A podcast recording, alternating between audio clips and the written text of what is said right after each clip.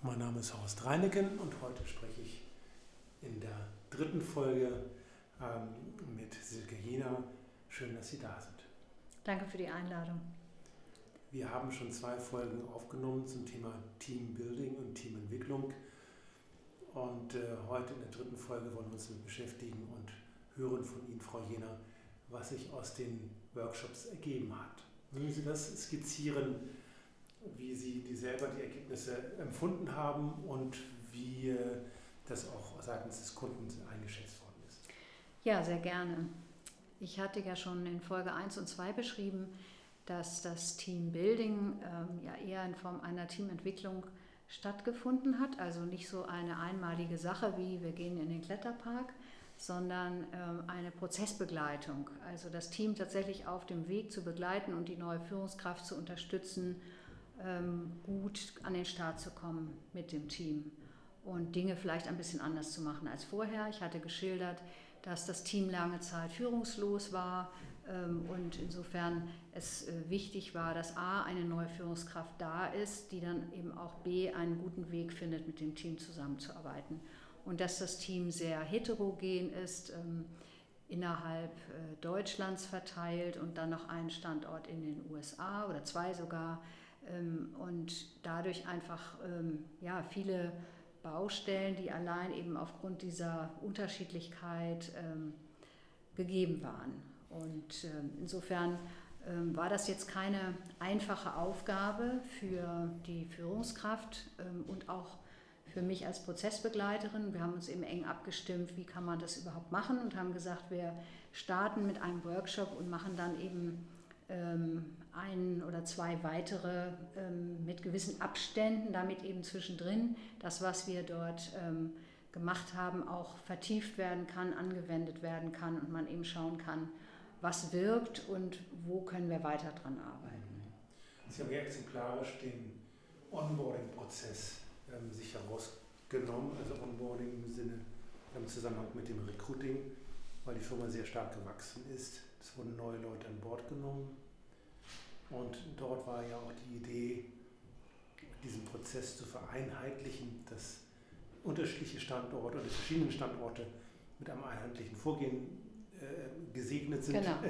genau. Und, und äh, ähm, darüber hinaus, das größere Ziel war ja auch mehr Kommunikation, eine offene, vertrauensvolle Kommunikation, ähm, vereinfachte Prozesse im weiteren Sinne und ähm, dass das Team auch als wirklich als Team wahrgenommen wird. Genau. Was sind, was sind da so die Punkte, die Sie, die Sie selber nochmal in diesem Zusammenhang als Ergebnis beschreiben wollen?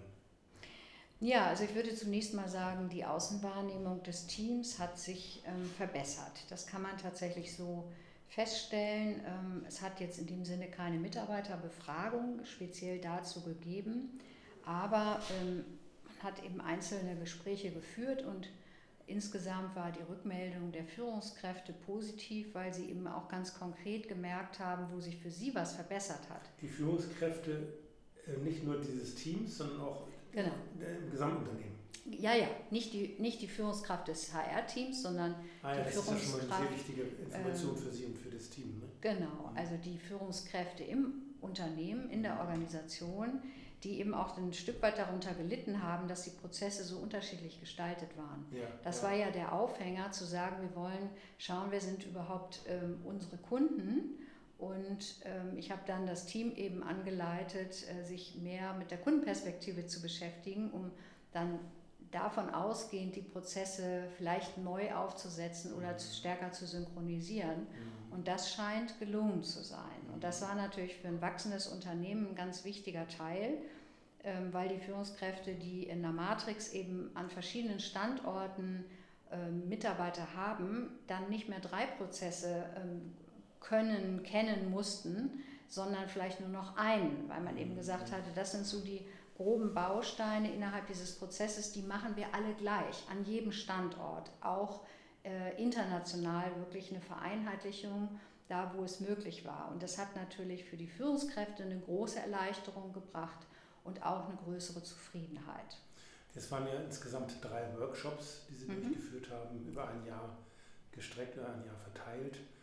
Haben Sie schon zwischen dem zweiten und dritten Workshop vermutlich jetzt mal schon Veränderungen feststellen können, dass, sie, dass, das, dass das Team sich schon in die richtige Richtung, auf den richtigen Weg begibt oder kam das ziemlich zum Ende da, des Jahres äh, heraus? Doch, das merkte man schon. Also das ist mir schon auch aufgefallen, dass tatsächlich die Sprache, die Begrifflichkeiten, wir haben ja die äh, Workshops ähm, auf Englisch gemacht, das heißt, ich habe die auf Englisch manchmal auch Deutsch moderiert, ähm, um wirklich alle auch ähm, abzuholen. Und da war schon spürbar, dass eher so eine gemeinsame Sprache entsteht und dass man tatsächlich auf so eine Metaebene gehoben hat, wo sind Gemeinsamkeiten und wo sind auch Unterschiede. Ja, mhm. also man hat das wirklich ganz bewusst ausgedrückt und hat dann geguckt, wo ist der kleinste gemeinsame Nenner. Mhm. Oder ist es der größte gemeinsame Nenner? Ich weiß es gerade gar nicht, aber Sie wissen, was ich meine. Der ja? kleinste. Der kleinste, ne? Ja, genau. Also da, wo trifft man sich sozusagen? ne? Wo ist der Essenz. Kern? Mhm. Genau. Und von, äh, von da aus können wir dann weitermachen. Und es ist ja in Ordnung, dass es Unterschiede gibt. Ähm, aber es ist trotzdem auch wichtig, die Gemeinsamkeiten zu betonen und nach außen hin als ein Team aufzutreten. Und das war für mich als externe Moderatorin schon ähm, spürbar und ähm, auch befriedigend. Natürlich, ja, ne? natürlich, schön, klar. Das ist natürlich schön, wenn man mhm. sieht, es zeigt einen Effekt. Mhm. Und es ist für das Team selber natürlich auch schön zu sehen, ähm, dass die Rückmeldungen, die aus der Organisation kommen, auch positiv sind. Mhm. Also das ist natürlich die schönste Belohnung äh, für die Mühe, die man investiert hat, jetzt ja, für beide ja, Seiten. Ja, auf jeden Fall. Also ähm, insofern äh, ist da ein Effekt ähm, auf jeden Fall äh, spürbar gewesen und ähm, es war auch so, dass es insgesamt einen Rhythmus entwickelt hat. Also das Team hat für sich einen Rhythmus entwickelt und hat gemeinsam ähm, beschlossen, teilweise mit, teilweise ohne die Führungskraft, wie wollen wir zusammenarbeiten. Ja? Also wie oft wollen wir uns äh, virtuell zusammensetzen ähm, und in welcher Runde macht es Sinn, zusammenzuarbeiten. Ähm, es gab äh, tatsächlich auch dann stärker als vorher Projekte, die gemeinsam bearbeitet wurden, eben nicht nur standortweise, so wie das vorher der Fall war, sondern tatsächlich auch übergreifend. Ähm, ja, abteilungsübergreifend. Genau, abteilungsübergreifend, standortübergreifend und sogar länderübergreifend. Also da, wo man gesehen hat, das würde Sinn machen, das gemeinsam zu bearbeiten, hat man dann auch gesagt, dann nehmen wir auch die Mühe in Kauf, dass wir vielleicht das äh, dann auf Englisch machen, was wir sonst vielleicht auf Deutsch gemacht hätten. Mhm. Einfach um äh, auch zu zeigen, wir sind als Team ja wirklich international unterwegs. Also mhm. das war ein ähm, sehr spürbarer Effekt. Und so wie das Team berichtete, war das natürlich auch was, das musste man erstmal ausprobieren. Wie setzt man denn so eine Meetingstruktur auf? Ähm, moderiert man das abwechselnd? Äh, zu welcher Tageszeit macht man das überhaupt? Äh, ja, in einem internationalen Setting mit Zeitunterschied, wie kriegt man das mhm. überhaupt hin, dass das für alle machbar ist? Äh, ist das auch möglich, dass vielleicht das jemand vom Homeoffice aus macht? Also das waren alles so Sachen, die waren relativ neu in dem Umfeld und ähm, da hat sich aber tatsächlich was bewegt. Also da gab es auch dann innerhalb des Teams mehr Flexibilität, auch mal Zugeständnisse zu machen äh, damit es für alle ähm, machbar ist. Dann haben wir im Grunde genommen jetzt dieses, dieses Projekt oder dieses Mandat sehr umfassend in der Phase 1, 2 und 3 beschrieben, denke ich. Und äh, eine interessante Frage wäre jetzt ähm, von meiner Seite nochmal an Sie zum Abschluss, rückblickend über die unterschiedlichen Workshops, die Sie jetzt gemacht haben, nicht nur bei diesem einen Unternehmen, ähm, sondern Teambuilding und Teamentwicklung. Ähm, ist passt das Ergebnis, was Sie jetzt dort bewirkt haben, ist das typisch für ein, oder äh, tritt das sehr häufig auf, dass solche guten Ergebnisse dabei herauskommen? Ähm, ich kann eigentlich nur mit Ja antworten. Mhm. Ähm, Insofern ja. äh, ist es aber eine gute Frage. Ähm, meine Erfahrung ist tatsächlich schon, dass es spürbar ist ähm, für die Teams, ähm, eine spürbare Verbesserung insgesamt auf dieser strukturellen Ebene. Man glaubt gar nicht, äh, wie viele Teams keine Meetings haben, zu viele Meetings haben, unstrukturierte Meetings haben unmoderierte Meetings haben. Also da liegt ein unheimlicher Hebel, sich das einmal anzugucken. Mhm. Und das sind oft kleine Hinweise, die dann wirklich so einen Quantensprung bewirken. Und da genau hinzugucken, die richtigen Fragen zu stellen und dann Impulse zu geben, ähm, das hat einen großen Effekt, das stelle ich immer wieder fest. Mhm.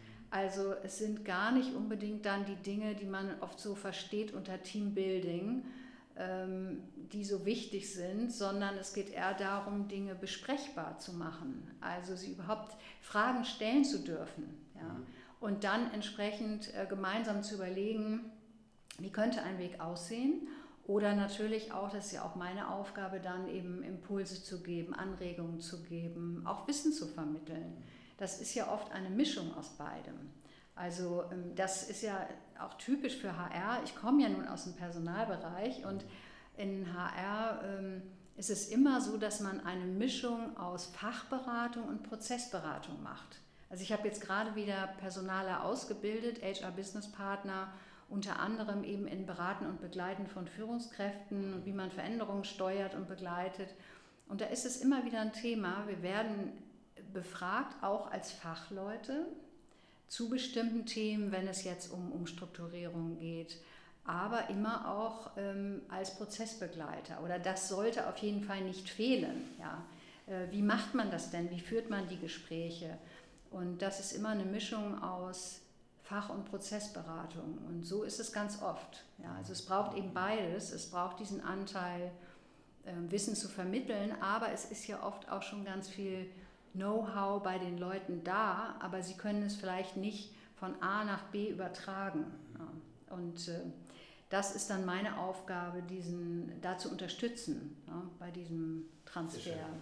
Ja, Frau Lena, dann danke ich Ihnen ganz herzlich für die sehr ausführliche, in diesen drei Folgen, sehr ausführliche Beschreibung dieses exemplarischen Prozesses, Mandates. Und wenn Sie ähm, Silke Jena kennenlernen möchten oder Ihre Expertise in Anspruch nehmen möchten als Mentor und Coach, wenden Sie sich bitte an reineken.com oder an Horst Reineken direkt. Frau Jena, schön, dass Sie dabei waren. Ja, vielen Dank. Hat mir Spaß gemacht.